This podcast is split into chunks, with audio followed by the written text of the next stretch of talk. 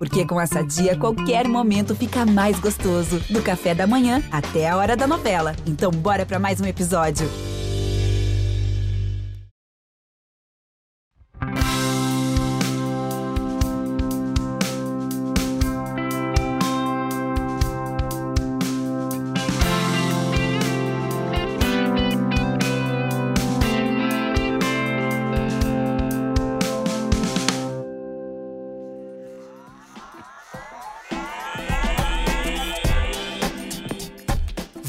Chegando você, tudo bem? Eu sou o Prota e está no ar mais um episódio do nosso podcast O Cientista do Esporte. Toda semana a gente está junto aqui, né, para uma conversa de alto nível com um super convidado, com uma super convidada. Bem, na semana passada eu estive ausente aí, peguei uma faringite, gente, que tirou minha voz do ar aí, mas eu tô recuperado 100%. Estou de volta. Vamos ao trabalho, vamos ao que interessa. Eu sempre faço aquela pergunta: você já assinou o nosso podcast? É só procurar no Spotify, Apple, Google e também na Amazon. Olha aí, tem novidade no ar também. E para outros detalhes, você pode acessar o meu blog ge.globo barra o cientista do esporte. Lá eu coloco referências, artigos da ciência esportiva e outras cocitas mas Vale fazer essa visita, hein? E aproveita para seguir a gente lá no Instagram também, arroba o cientista do esporte. Legal, vamos lá pro conteúdo de hoje, sem perder tempo.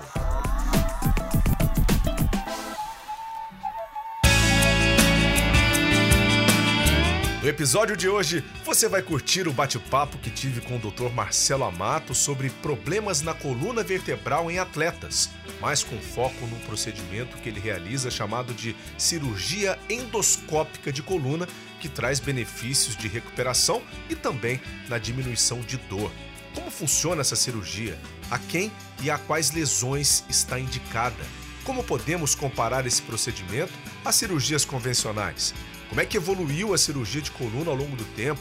Existe algum problema sem solução pela medicina quando olhamos para essa estrutura fundamental chamada coluna vertebral na vida do atleta? Dr. Marcelo Amato é neurocirurgião do Hospital de Aeronáutica de São Paulo e doutor em neurocirurgia pela USP de Ribeirão Preto. Vale aprender sobre o tema, a modernidade da cirurgia de coluna no atleta, a partir de agora.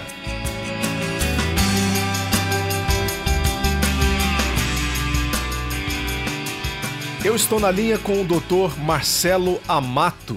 Ele é médico e neurocirurgião, doutor também em neurocirurgia pela Universidade de São Paulo e a gente vai bater um papo aqui sobre a, a, coluna vertebral, né? Como que você pode resolver alguns problemas na vida do atleta. Bem, seja muito bem-vindo ao cientista do esporte, doutor Marcelo. Como é que você está? Tudo jóia? Estou muito bem, obrigado. Para mim é um enorme prazer estar falando com vocês aqui e estou uh, à disposição aí para tirar todas as dúvidas aí suas e de quem estiver nos ouvindo. Doutor Marcelo, a gente, a gente, vai, a gente vai entrar uh, em detalhe né, sobre uma especialidade que você vem trazendo aqui para o Brasil, né, que é essa parte da cirurgia endoscópica. Né? Mas antes eu queria dar uma volta aqui para a gente conversar sobre a base né, que envolve todo esse processo de lesão da coluna vertebral, né? como é que o atleta pode prevenir isso, quais são as lesões mais uh, mais comuns, né? E qual a sua visão também em relação a todo, a todo esse campo. E eu queria começar o nosso papo aqui tentando entender um pouco e trazer a sua visão também né, é, de quais são as lesões mais comuns uh, no mundo atlético, se existe alguma relação com modalidade esportiva também. É, bom, apesar da, da coluna ser uma só, né, a gente costuma dividi-la em, em regiões né, coluna cervical, coluna torácica e coluna lombar. A, a, coluna torácica ela é um pouco mais rígida, até por conta da caixa torácica, e é muito mais difícil a gente ter problemas. É, existem, né, mas são mais raros. Então, é, a gente pode até focar um pouco mais a nossa conversa aí na coluna cervical e principalmente na coluna lombar. Né? As doenças né, que mais acometem o, os uh, atletas, é, elas também são as mesmas que acometem a população em geral. Né? Então, a, a, mais famosa, sem dúvida, é a hérnia de disco, né? É, e na verdade as pessoas acabam usando esse nome, acabam colocando a culpa né, no, no, disco, né, mas nem sempre ele é o, o, o vilão aí da, da história. Né? Então é, eu separei aqui uma, uma certa é, maneira da gente conversar. A gente pode falar aí de hérnias de disco, né? Mas existe também uma outra dor que é muito comum, né? E eu costumo ver em, em atletas e alguns tipos específicos de, de, de esportes, a, a, dor de origem facetária. É, é uma articulação, articulação facetária, né? Que fica na parte de trás da coluna, né? E junto com o disco é responsável também pela movimentação ali de cada segmento, né? Cada segmento da coluna tem o disco na frente e duas articulações facetárias é, atrás. Tá? Então, a, essa, é, esse, o problema na articulação facetária, né, a, a, dor de origem facetária, ela aparece muito nos movimentos de extensão forçada da coluna.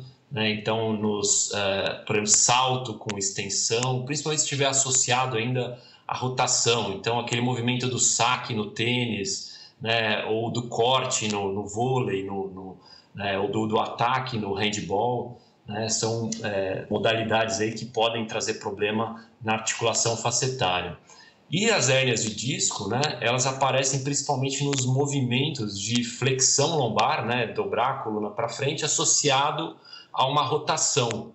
Né? Então, é, no jogo de tênis, né, pegar aquela bola baixa na rede, rodando a coluna, né, ou uma aterrissagem ruim depois de um, de um salto em qualquer, qualquer um desses esportes aí que a gente está falando, né? E, mas a, as lesões no, nos discos elas acontecem principalmente se existe um, um dano crônico ao disco. Né? É, é, difícil um atleta saudável com um bom preparo, né? um bom fortalecimento preventivo, uma nutrição adequada, hidratação adequada, o atleta que faz um, o, né, o aquecimento, o alongamento da forma adequada, é, o, o, trauma ali no disco ele precisa ser muito forte para causar uma, uma lesão. Geralmente os atletas têm uma condição muscular que protege bem é, a coluna dessas, é, dessas doenças, mas de fato é. E, e, obviamente, a gente tem repercussões, né? Quando a gente tem lesões nessas partes, né? A gente pode ter ali o, o não só o acometimento articular, mas também das raízes nervosas, né? E o mais delicado que seria a lesão da medula. Né? Você encontra muitas lesões medulares e de raiz também em atletas? É, uh, ótima pergunta. Eu acho que é, até de uma forma mais é, ampla, assim, para a gente dividir as, as dores na coluna, né, os problemas, a gente pode separar dessa forma mesmo, né, que são a, as dores de origem nervosa, né, das raízes da medula, as dores de origem articular, né, e as dores musculares. Né? As musculares geralmente são mais simples, né, de podem ser muito intensas e às vezes confundem com dores até de origem nervosa, né? É, mas geralmente elas passam é, mais rápido, né? Tem um, um curso mais benigno. E uh, os problemas uh, articulares, né, como principalmente a hernia de disco, podem sim levar a comprometimento de, de nervo e raiz. É, na coluna lombar, a medula ela termina ali volta do segmento de L1 L2, tá? que é o começo, ali, a parte mais alta da coluna lombar. Né? Depois, é, é, os segmentos mais baixos, que é onde a gente tem mais problema, tá? os segmentos da coluna lombar mais acometidos são de L4, L5 e L5S1, tá? disparado. É, e nesse, nesses segmentos não existe medula, né? existe raiz nervosa. Né? Então, essa é uma preocupação rotineira, né? Do, do, nossa, estou com uma, uma hérnia de disco na L5S1, será que está pegando a medula? Não, medula com certeza não está pegando mas pode sim pegar a raiz nervosa nesses segmentos e dar comprometimento de força ou de sensibilidade é, nos pés. Né? A medula ela pode ser acometida principalmente na coluna cervical. Né? Então, hérnias de disco, bicos de papagaio, enfim, é, outras é, doenças podem acometer a, a medula na, na coluna cervical e é comum a gente ver compressão da medula nas hérnias de disco, inclusive em atletas. É, eu acho que você deixa muito claro quando você traz esses mecanismos né? Porque quando a gente olha para o esporte, o atleta ele geralmente ele vai trabalhar na sua preparação com grandes cargas, né, em determinado momento, para que ele rompa, né, para que ele chegue a níveis mais altos de rendimento, né? Por exemplo, quando a gente olha para o levantamento de peso, né, que a gente tem aqueles atletas que uh, eles vão além do limite de uma pessoa normal.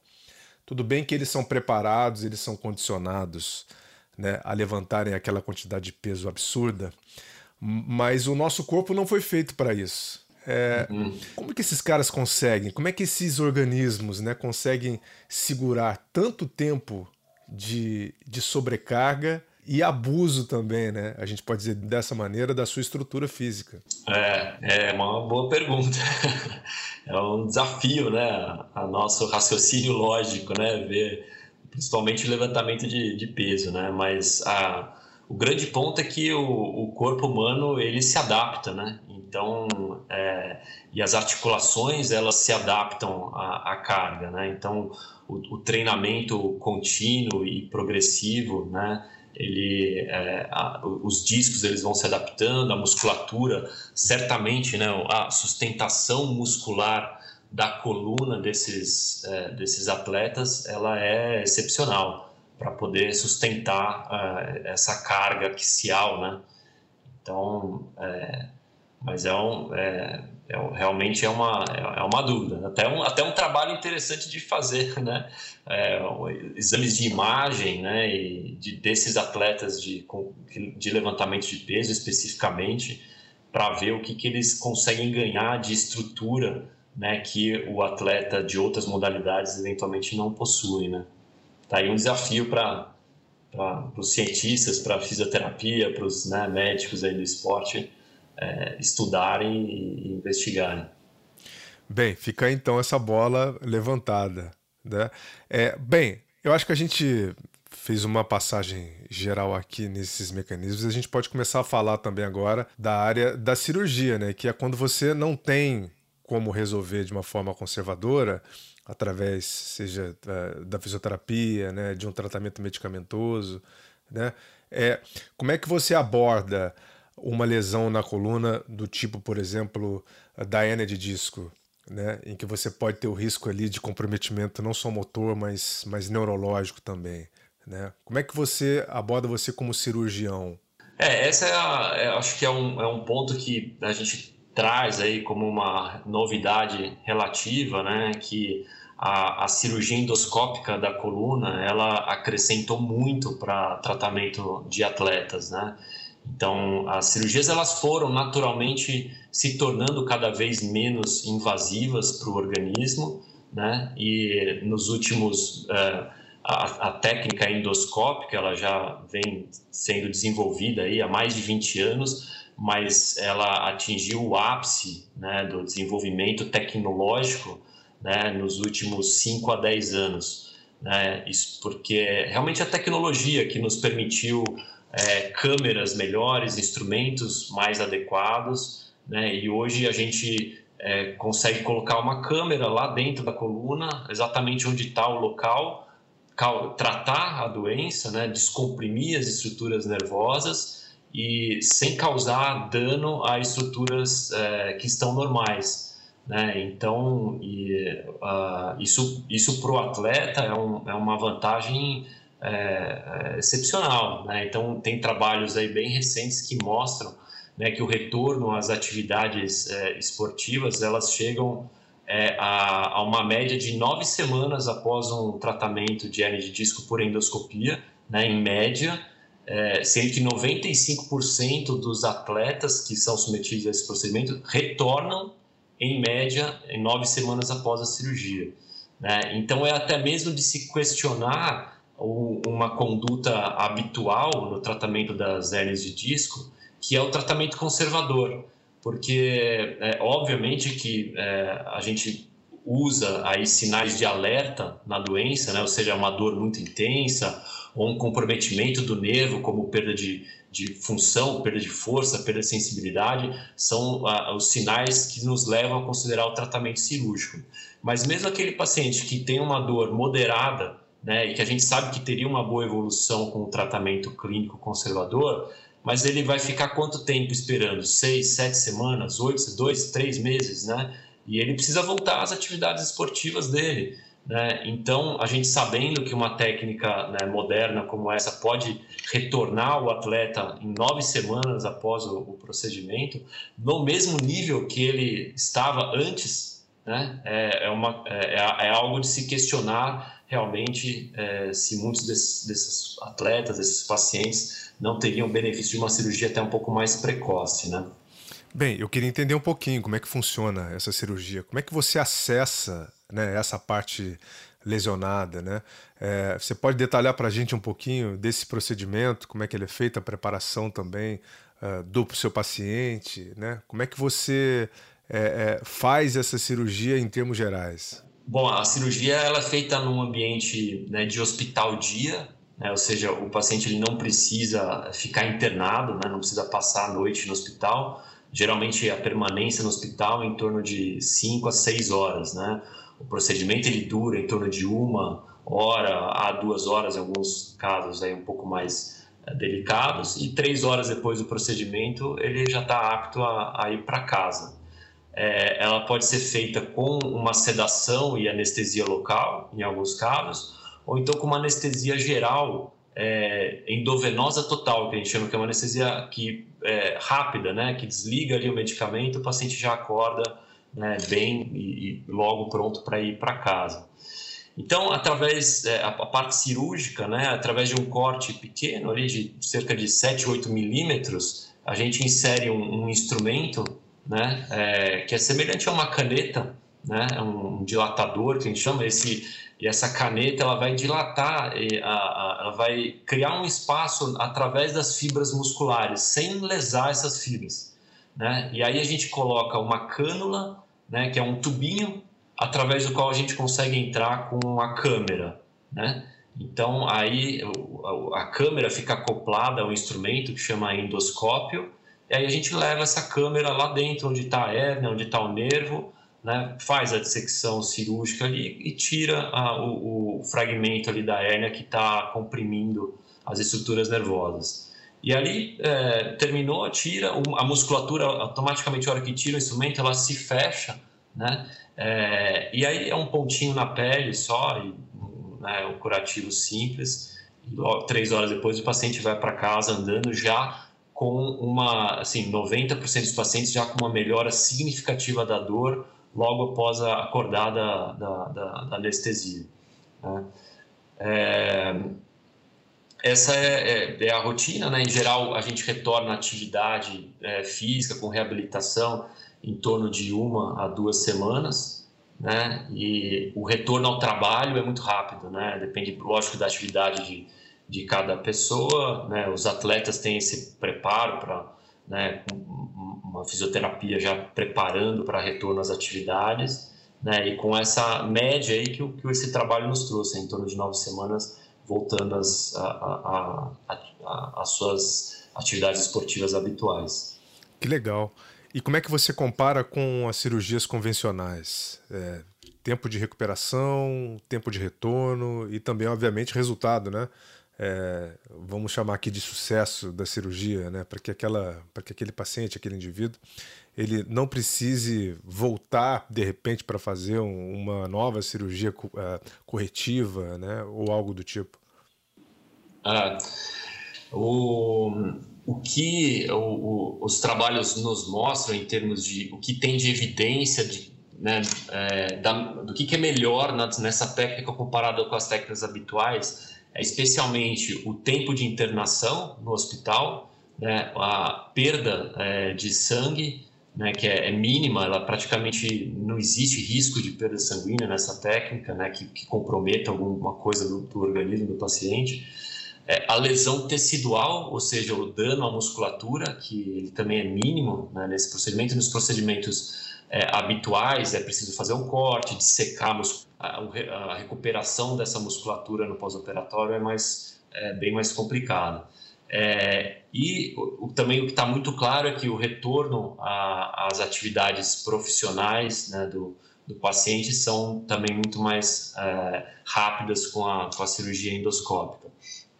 Então, é, essa, essa briga, né, ela, ela se repetiu para outras áreas, a, a, briga da cirurgia minimamente invasiva com as cirurgias habituais, ela se repetiu em muitas áreas da, da medicina, né?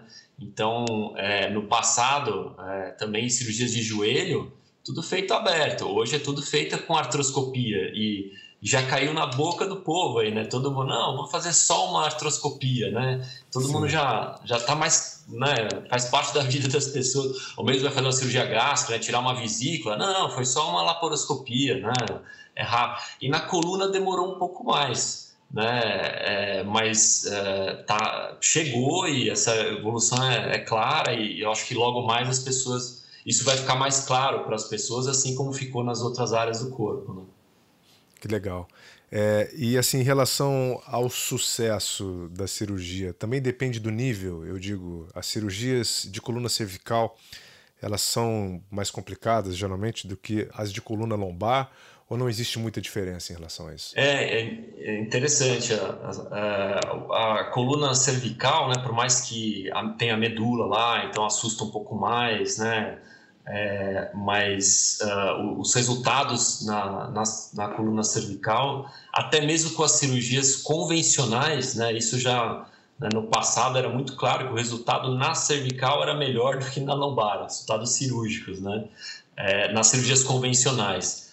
Com as cirurgias minimamente invasivas, é, se equivale, né, e na verdade isso acontecia no passado porque a, as cirurgias é, cervicais, elas a maioria era feita por via anterior, né, que é um acesso né, na frente do pescoço, que é um acesso muito anatômico e que não mexe na musculatura de trás do pescoço, que é a que é usada ali para sustentar a coluna. Né? Então, o, a recuperação era muito rápida, né, pra, e ainda continua sendo para algumas técnicas da coluna cervical. É, e na lombar, com a cirurgia minimamente invasiva, a gente tem esse mesmo resultado que a gente tinha no passado com a coluna cervical. Mas, de fato, a coluna cervical assusta um pouco mais, ela é mais delicada, porque a gente tem que trabalhar é, perto da, da, da, medula. De uma forma geral, né, para hérnias de disco com compressão é, de estrutura nervosa, o índice de satisfação com a cirurgia ele é maior do que 95%. Tá? Então, é um alto índice de, de sucesso. Né? É, óbvio que varia muito da, da doença, né? o, que, que, o que, que é a doença, né? e, e da condição da, da coluna da, da do, do, do, paciente. A gente, eu costumo dizer que a, a cirurgia, a gente não coloca uma, né? A gente não coloca uma, uma, coluna nova ali. A articulação ela é a mesma, a gente vai dar uma recalchutada nela, vai soltar o nervo para o paciente ter esse benefício né, da descompressão nervosa, mas a articulação ela, é, ela foi recalchutada, tem que tomar conta dela, tem que prevenir, né, fazer um trabalho de prevenção de novos problemas né, para ter um, um, um, sucesso total. É, a gente é, né, costuma dizer também que a cirurgia é a primeira etapa aí no tratamento da, é, das doenças da coluna. Né? E, doutor Marcelo, você tem é, algum exemplo é, de, um, de um atleta né, que tenha sido submetido à cirurgia, né, ou que tenha necessitado exatamente uh, do, seu, do seu trabalho? Sim, tem alguns casos uh, bem legais, né, com uma evolução muito boa. Né? Eu lembro aqui de um, no caso de um triatleta né, que ele é, precisou suspender as suas competições é, por dor né, lombar e na perna a, ao correr. E era bem curioso porque ele conseguia fazer todo o treino dele de triatleta na, na água e, e no ciclismo, ele pedalava normal, nadava normal, sem dor. Mas para correr, ele incomodava. Né? E aí, na, na investigação, foi identificada uma, uma hérnia de disco, né? É, extrusa, né? ou seja, tinha um fragmento do disco ali comprimindo a raiz nervosa aí que vai para a perna e realmente causava dor só para correr. Isso e, é, é, trouxe a dúvida, né? Será que nós vamos insistir no tratamento clínico? Porque é, ele não precisava de medicações, ele não estava comprometendo o dia a dia normal dele, mas nos treinos e nas competições ele tinha parado. E, e aí, depois de bastante conversa, a gente propôs uma, uma cirurgia endoscópio para ele. Né, e fizemos, a, né, como eu comentei, né, a introdução ali do endoscópio, e a retirada desse fragmento extruso que estava apertando o nervo. E é interessante porque o disco dele era completamente é, preservado, né? É, ou seja, o disco ele tem uma estrutura mais forte por fora, que é um anel, a gente chama de ânulo fibroso, e tem a parte de dentro, que é um núcleo. E esse núcleo, a hernia disco, geralmente esse núcleo ele sai para fora do anel. E depois que ele sai, né, o próprio organismo ele dá um jeito ou de absorver esse fragmento, né, é, ou então é, a cicatrização ali junto com o anel ocorre, né, e esse fragmento pode ficar ali que a gente chama sequestrado, né, ele fica fora do anel e, e, e né, no caso dele não foi reabsorvido. Mas o anel se fechou. O anel ele estava totalmente cicatrizado quando a gente colocou ali a câmera.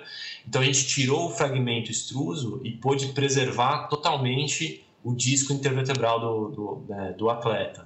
E isso permitiu, isso nos dá a segurança até mesmo de que ele retorne mais rápido aos, aos, aos é, aos esportes, né? Quando a gente tem, até é interessante dizer, né? Quando a gente precisa abrir o anel fibroso, esse anel ele demora de duas a seis semanas para cicatrizar. Por isso aquele prazo que eu falei, né? Que geralmente os pacientes retornam ali com né, os, os atletas com nove semanas, porque a gente uhum. precisa esperar essa cicatrização. Mas num caso desse que a gente vê que o anel está totalmente fechado e cicatrizado, o retorno pode ser ainda mais precoce.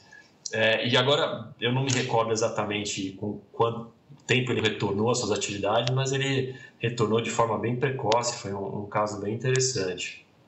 E daquela outra doença que eu comentei, né, que é a dor de origem facetária, é, eu, a gente tem um outro procedimento minimamente invasivo, né, que pode ser associado ou não à endoscopia, mas que chama radiofrequência. Talvez muitas pessoas aí já tenham ouvido falar, que é a radiofrequência lombar né, ou pode ser feita na cervical também, que a gente queima algumas terminações é, sensitivas que inervam a, essa articulação facetária. Dessa forma, o paciente ele perde a sensibilidade dessas articulações e a dor ela pode sumir, de fato sumir. Então teve um, um, um atleta, um profissional de vôlei, né, que tinha bastante dor facetária, né, e também eu fiz uma, uma radiofrequência ali da, da coluna lombar que o permitiu terminar né, a temporada dele, até ele jogava é, na Europa, acho que se não me engano na França, na Liga Francesa de, de vôlei, né, e o permitiu retornar rapidamente ali ao, ao, ao, seu treinamento e inclusive jogar, ele me mandou a foto ali do, das finais do campeonato, foi também um caso bem, bem interessante.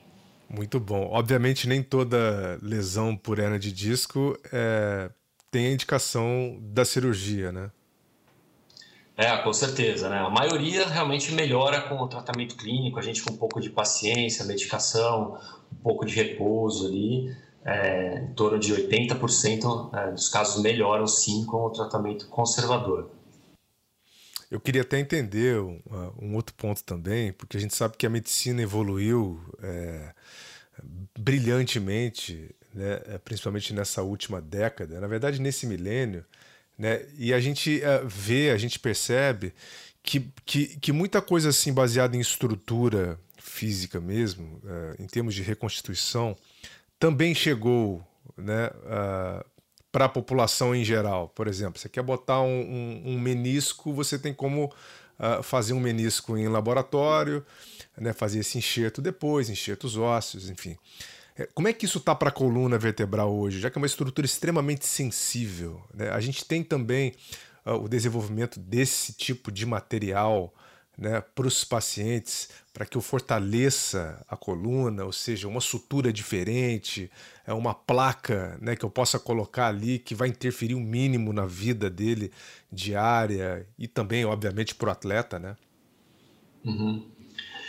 É, uh, especificamente para a hérnia de disco, né, o, o, o tratamento, né, é, uh, ele é clínico, né, na maioria das vezes, como eu disse, em 80% dos casos os, os, pacientes melhoram com o tratamento clínico é, e a, as cirurgias são necessárias numa minoria dos casos e a, o, a, a principal, o principal objetivo da cirurgia é, essa, é a descompressão nervosa, né, não é a restauração do disco, porque isso o nosso corpo ele consegue fazer né, de forma natural. Né? Não é à toa que a maioria dos casos melhora clinicamente, porque o corpo vai lá, ele absorve aquele fragmento do disco que saiu do lugar, ele cicatriza ali e é o suficiente, sem precisar é, muita. É, é, sem precisar algum material novo, alguma sutura nova ali no disco. Isso existe, tá? mas ela é, raramente é necessária. Existe também o né, de novidade, né, o disco artificial.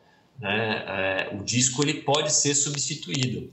Olha né? isso. É, na coluna cervical, o disco artificial já é usado há bastante tempo, né? décadas, né? e com resultados é, excepcionais. Né? Realmente é uma, é uma técnica muito boa. Mas, é, como eu disse, a indicação ela acaba sendo né, uma minoria dos casos, né?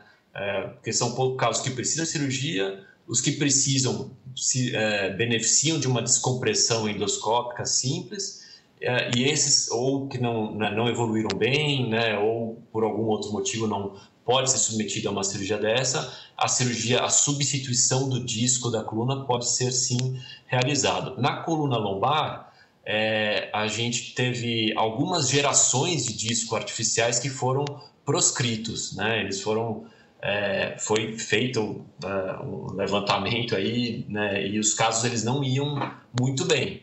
Né? É, só que a gente está numa nova geração de discos artificiais que já está presente no Brasil há cerca de quatro anos, né? E é uma geração fantástica, né? E a, realmente a gente tem realizado esse tipo de procedimento com é, alto índice de sucesso também, né? É, pode ser o disco, ele pode ser trocado se precisar. Veja só o nível, o nível que a gente está chegando, né? Na verdade, a gente já chegou, como você disse, isso já pode ser usado há algumas décadas também. Né? É, e, e essa cirurgia endoscópica, né? Você disse que você utiliza ali para descompressão, né? Para acessar essas estruturas. É, quando a gente pensa, por exemplo, eu já estou querendo ir um pouco mais além aqui com você, tá bom? Uhum. Quando a gente pensa, por exemplo, em tratamento com célula-tronco, né? Como é esse que a nossa Laís Souza ela vem usando. Em que nível que a gente pode pensar isso? A cirurgia endoscópica ela pode ser uma aliada, né? Você, pode somar essas duas técnicas para melhorar o resultado, de repente? É, eu acho que a, a, medicina regenerativa, né, que envolve, por exemplo, o uso de células-tronco, é, sem dúvida é o futuro, né? É, a, eu acho que tem muita coisa já está sendo é, mostrada aí, a gente já tem evidência de benefício em algumas áreas da, da medicina, né, na, na, parte musculoesquelética. É, no entanto, né, eu, a minha área, que é a, a, área da coluna, eu não tenho, a gente não tem ainda evidência é, de benefício de uso dessas técnicas, né, de medicina regenerativa, PRP, célula-tronco, enfim, é, para regeneração de um disco ou de uma articulação facetária. Né? Isso a gente ainda não pode aplicar clinicamente. Tem muito trabalho em andamento, né? É, especialmente no, nos Estados Unidos, trabalhos que estão aí no, na metade, é, mas ainda não temos evidência para aplicar é, é, clinicamente. Mas é, é coisa assim que pode mudar é, nos próximos meses, né? Provavelmente nos próximos anos, aí a gente vai ter novidade com certeza. Bem, e aí eu queria levantar uma questão aqui, a gente já está na nossa reta final do nosso papo, né? Que, que tem a ver ali com aqueles atletas que de repente é, vão ter que abandonar as suas modalidades devido a um problema na coluna. Né? Existem problemas sem solução Uh, é difícil a gente não encontrar uma, uma solução, ou pelo menos um tratamento que retorne a qualidade de vida ao, ao paciente, a qualidade de vida que ele procura, né? De fato, no esporte já é um pouco diferente. Tem situações que a gente não consegue é, devolver aí o, o, o paciente né, ao, ao seu a, esporte de forma profissional, né? Mas, é, não sei, eu pessoalmente tenho muito cuidado com isso. É uma coisa que eu, eu converso muito com o paciente, é, principalmente com relação à atividade física, que a gente tem que dividir o risco, né? Então, existem situações em que é, a pessoa pode retornar à atividade, mas vai ter um risco maior de acontecer alguma, alguma lesão, né, por conta do que já aconteceu ali na, na coluna.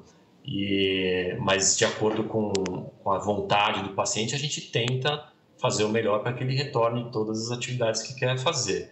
Né? É, mas, sim, existem situações que são muito complicadas de, de retornar a pessoa ali às atividades habituais, especialmente quando tem uma uma instabilidade da, da coluna ou quando uh, uma instabilidade grave, né, uma deformidade associada a uma instabilidade e uma compressão neurológica que tenha é, surtido alguma sequela, né, que tenha causado alguma sequela, né?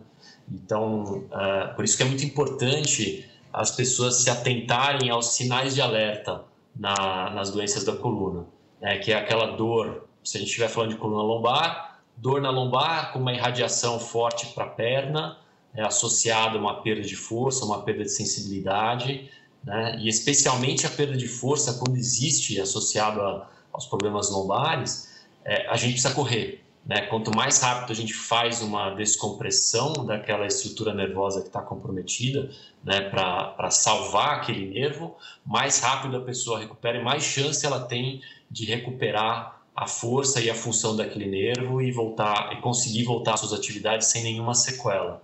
Né? Então, é, é, isso é importante, né? as pessoas estarem atentas aí aos, aos sinais de alerta das doenças da coluna. E no caso dos alertas uh, para a coluna cervical, no caso? Perfeito. É, é uma dor também na axial, né, na coluna, que irradia aí para ombro ou para braço, numa intensidade forte, né, que não melhora com analgésicos simples em casa, e também associado à perda de força ou perda de sensibilidade no, nos braços ou nas mãos. Né? Essa perda de sensibilidade geralmente é traduzida por uma dormência ou um formigamento né, muito intenso, de, diferente daquele formigamento né, que aparece quando a gente fica um tempo ali em cima do braço. Né? Aquele geralmente aparece, logo depois ele vai embora. Mas se o formigamento estiver persistente, né, associado à dor ou então uma limitação de movimento do pescoço, né, também são sinais aí que deve procurar auxílio médico o quanto antes. Maravilha, doutor Marcelo. Agora vem cá, uh, você é atleta? Você pratica uh, alguma modalidade? É, eu, eu, nunca consegui ficar longe do esporte, né? No, no passado, na minha adolescência, já fui considerado atleta, né? Gostava de correr maratona e tal, mas o, o, o, esporte que nunca me abandonou foi o tênis, né? Desde criança eu jogo tênis, sou apaixonado por tênis e é, quem joga sabe o que eu estou falando, é um esporte viciante mesmo, né? E aí entre uma lesão e outra, né? A gente fica afastado, né? Também já estou ficando um pouco velho, as articulações começam a reclamar um pouco, né? Mas ah, no momento estou tratando uma, uma, lesão aí no joelho, mas em, em breve volto às quadras com o maior prazer. Mas não tem lesão na coluna, não tem problema na coluna não, né?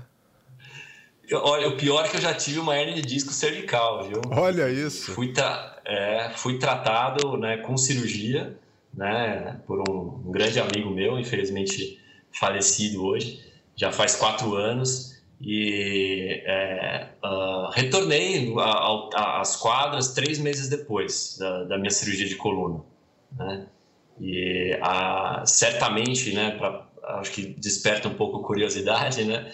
Mas uh, a, a, coluna cervical ela sofre muito com postura inadequada, né? E por muitos anos aí, aí a gente, né, na, na residência médica principalmente, né, é um período muito extenuante, né, com muitas cirurgias, pouco sono, uma nutrição, né, alimentação inadequada, e a minha coluna cervical acabou sofrendo bastante com isso, ganhei uma, uma protrusão de disco aí na, na época, é, e aí foi piorando, né, apesar de toda a prevenção, e acabei precisando fazer uma cirurgia sim.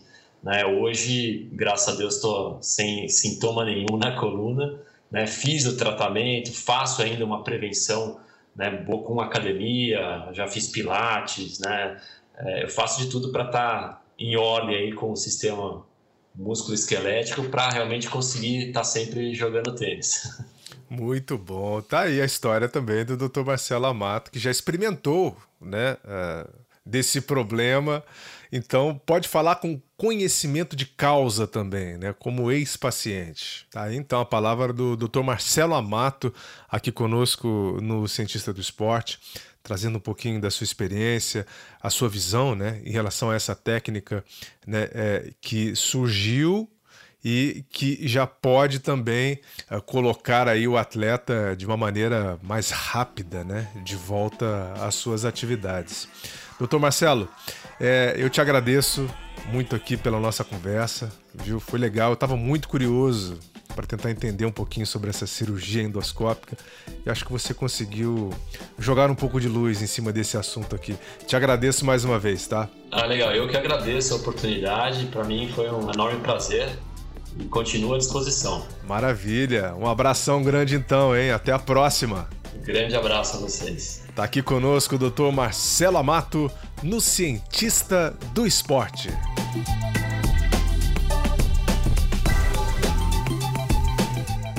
Muito obrigado ao Marcelo Amato, que grande contribuição, hein? E olha, no próximo episódio teremos uma entrevista incrível com a Poliana Okimoto, a nossa medalhista olímpica na maratona aquática. Só falo uma coisa: imperdível. E assim, eu vou ficando por aqui. Muito obrigado pela companhia e pelo prestígio. Divulgue o nosso podcast, por que não? Até o próximo. Muito obrigado. Vida longa aos cientistas.